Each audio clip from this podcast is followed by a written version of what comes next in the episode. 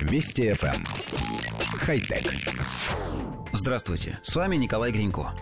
Компания Ocean Cleanup из Голландии запустила систему для очистки Тихого океана от мусора. Установка начала работать в тестовом режиме на участке в заливе Сан-Франциско, недалеко от берега. Конечная цель системы под названием System 001 – большое Тихоокеанское мусорное пятно.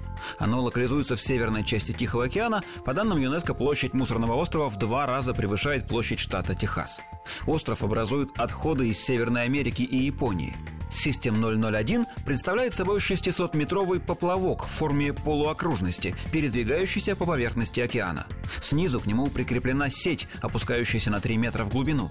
Система следует по направлению движения воды, быстро двигаясь и захватывая мусор по пути.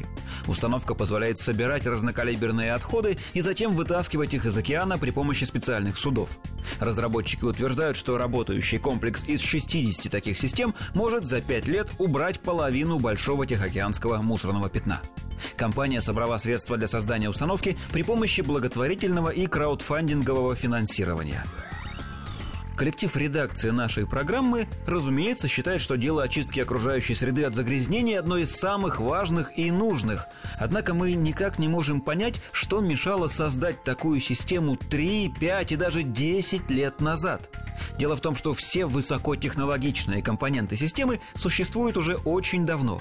И электродвигатели, способные перемещать устройство по океану, и аккумуляторы, и, само собой, длинные поплавки, несущие трехметровые сети. Все это далеко не новинка. И о необходимости очистки Мирового океана стало известно тоже не вчера. Почему же для создания такой установки потребовалось организовывать благотворительный сбор средств и только после этого приступать к разработке?